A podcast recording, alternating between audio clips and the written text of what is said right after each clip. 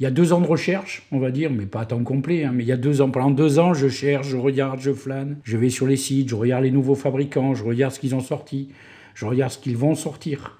Et puis euh, après, il y, a, six mois de, remise au propre, de, formalisation de, de, de, chaque fiche pour chaque objet et pour chaque fabricant. C'est deux ans, c'est trois ans de boulot. quoi. C'est pour ça que j'ai pris un rythme de trois ans pour chaque livre.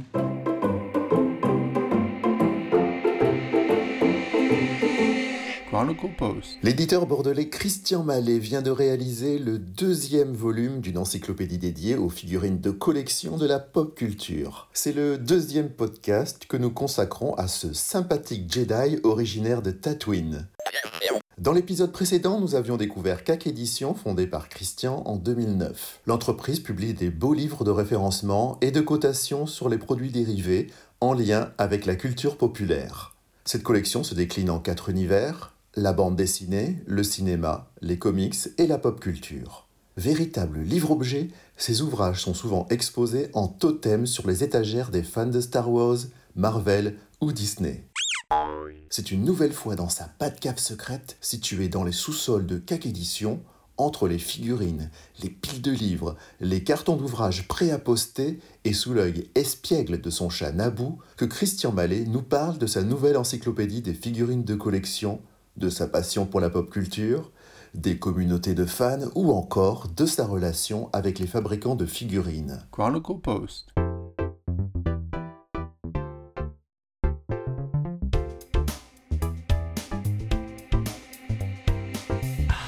Bonjour Christian. Bonjour Frédéric. Christian, quelle est ta définition de la pop culture et comment références-tu les figurines? C'est toujours, c'est jamais évident de, classifier les choses. Donc c'est vrai que quand j'ai fait BD, cinéma, comics, c'était clair. La pop culture, c'est beaucoup plus vaste parce que finalement c'est tout le reste et c'est tout ce qu'aiment les gens finalement.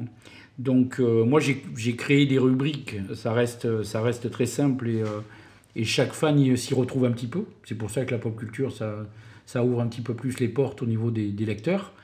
Euh, ça passe par art et littérature. Euh, il y a beaucoup de choses. Euh, comme a dit, euh, j'ai pas parlé de ça aussi, c'est le gars qui va faire la préface, mhm. qui est Docteur Lacave, qui est un spécialiste du jeu vidéo. Quand je lui ai envoyé les bouquins pour qu'il pour qu'il s'imprègne de, la, de, la, de, de, tout, de tout ça, m'a dit, eh ben, tu vois, j'ai découvert qu'il y avait une Cléopâtre, qu'il y avait des Cléopâtres qui avaient été faits en statuette. Et oui, effectivement, dans le bouquin, j'ai mis des Cléopâtres. Et il y a même, comme il m'a dit, il y a, mais il y a même des Cléopâtres topless. Eh bien oui, il y a des Cléopâtres topless dans le bouquin. Euh, littérature, mais c'est le Petit Prince. C'est aussi Babar. Hein, puisque...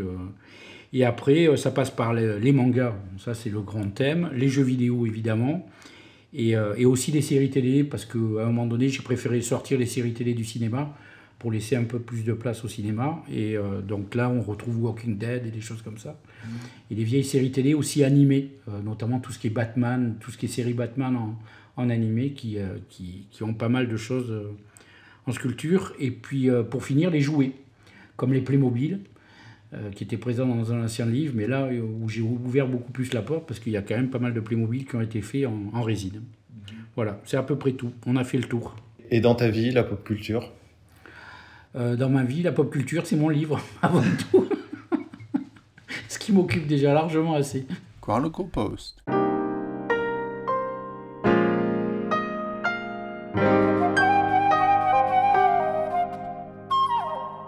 Comment l'idée de ce catalogue a germé dans ton esprit Donc le pop culture, ben, c'est venu logiquement après, euh, après les trois grands chapitres, c'est-à-dire la BD, le cinéma et les comics. Euh, ben, il me manquait plus, euh, à, la demande de beaucoup de gens, il me manquait les mangas, les séries télé, les jeux vidéo.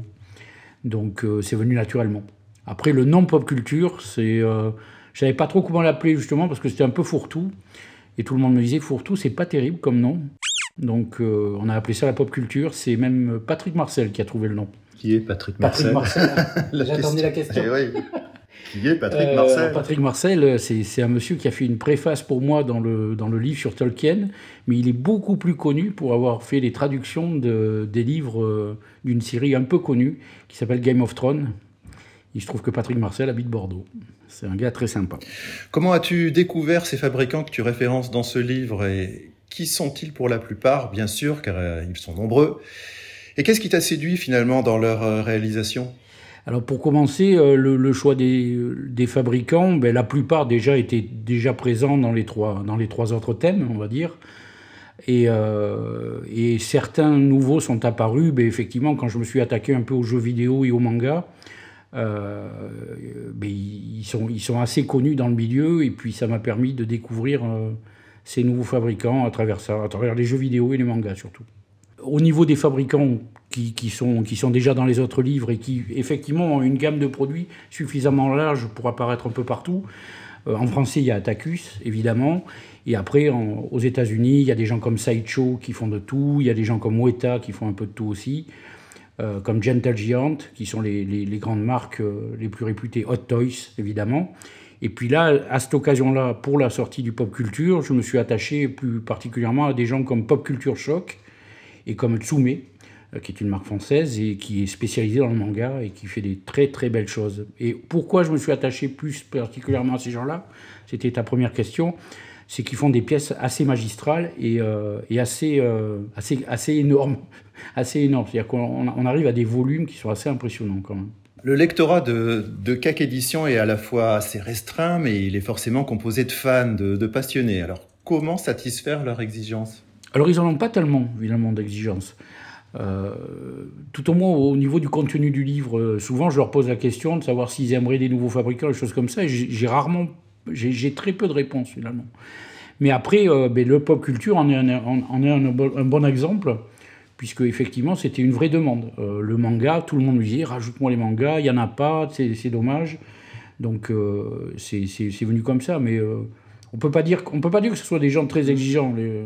après, après les grosses discussions souvent c'est sur la cote, mais c'est pas la, chose la plus primordiale dans le livre. Donc le recensement est beaucoup plus important. Et là effectivement ils sont exigeants parce qu'ils ont envie de, de, de tout voir quoi. Et toi, est-ce que tu es passionné de pop culture? Est-ce que tu collectionnes des, produits dérivés? Alors, euh, oui. Oui, parce que parce que y avait des choses inclassables par rapport aux trois premières séries. Donc effectivement, j'en ai, profité pour les mettre dans, dans, la, pop culture.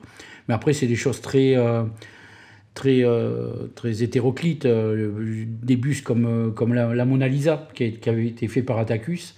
Euh, c'est une pièce que j'ai depuis le début pratiquement, et puis euh, effectivement elle est rentrée dans, ce bouquin-là, dans la section art et littérature, ou des choses comme Le Petit Prince, que j'affectionne plus particulièrement. Donc c'est aussi rentré dans le pop culture. Et oui, j'ai quelques pièces, mais pas, c'est pas la majorité. Je reste euh, fidèle à Star Wars et à la bande dessinée, on va dire. Quelles sont les œuvres ou les jeux aussi qui t'ont marqué depuis, depuis l'enfance jusqu'à aujourd'hui? Alors les jeux, ça va être très rapide parce que j'ai jamais réellement joué. Et euh, Dieu sait que ma première console, euh, c'était une Texas Instruments euh, dans les années 80, que je n'ai plus malheureusement. mais à l'époque, je jouais pas. C'était surtout pour faire de la programmation. Et le, seul jeu auquel j'ai réellement joué et que j'ai mené jusqu'au bout, c'est un jeu sur la guerre des étoiles qui s'appelait Dark Force. Mmh. Mais j'ai jamais été fan de, de, de jeux franchement. Maintenant, par contre, je prends plaisir à regarder mon fils jouer, mhm. euh, notamment sur Fortnite ou sur, euh, ou sur des jeux euh, ou des jeux à lui. Mais c'est c'est plus en tant que spectateur. Je regarde ça comme un film finalement. Je regarde jouer comme si je regardais un film. Mhm.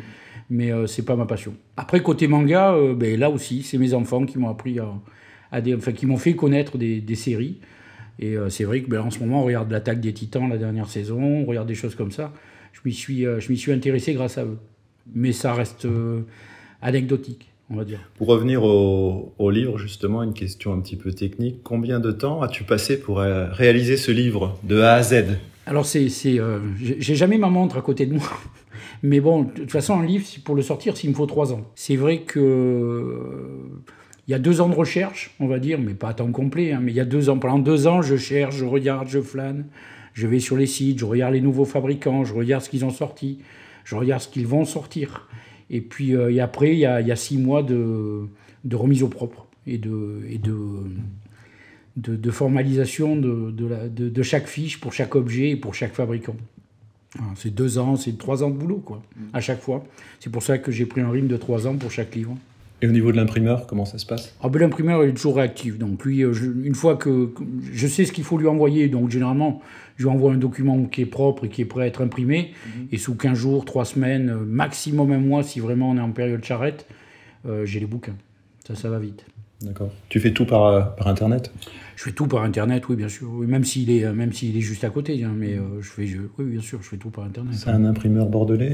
Euh, J'ai deux imprimeurs. Un bordelais qui, est, qui fait pratiquement la totalité de ma, de ma production. Et puis j'ai un ou deux autres imprimeurs qui sortent en région, on va dire. Envisages-tu une édition numérique de ton encyclopédie ou partages-tu la philosophie du Coffee Table Books? Comme disent les Américains, ces livres qu'on pose sur sa table basse, qu'on est fier d'exposer comme une décoration, qu'on veut feuilleter tous les jours et finalement qu'on a besoin de posséder. Alors je ne connaissais pas le terme, mais c'est exactement ça.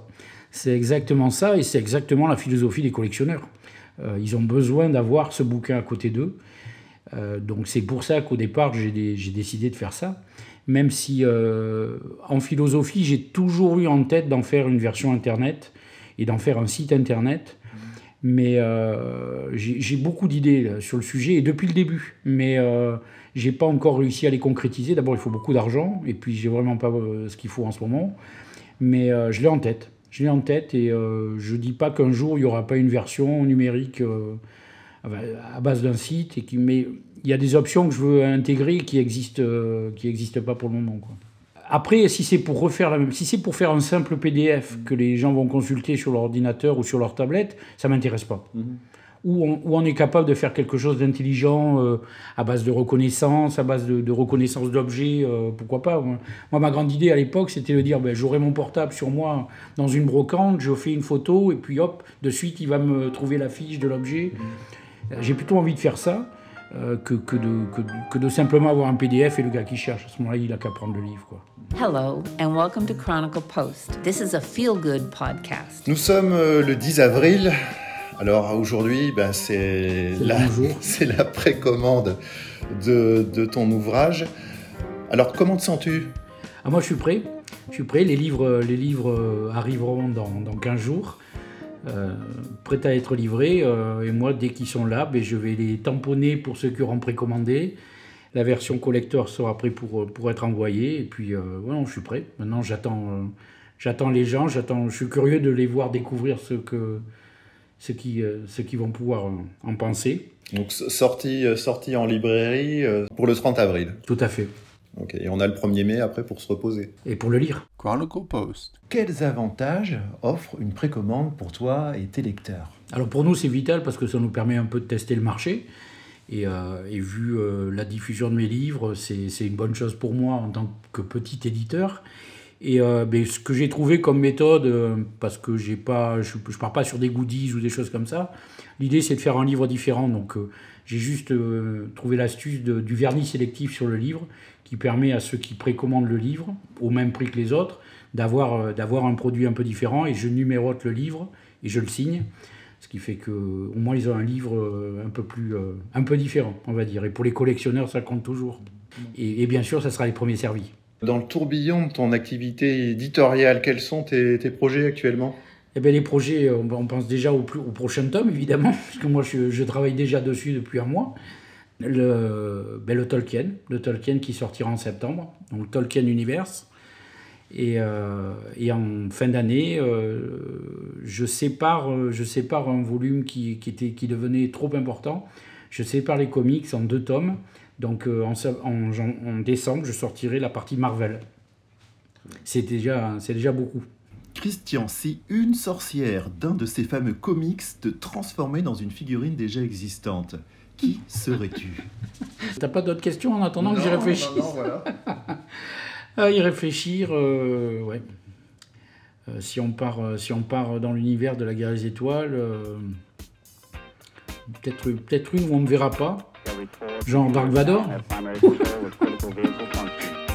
Hello and welcome to Chronicle Post. This is a feel good podcast.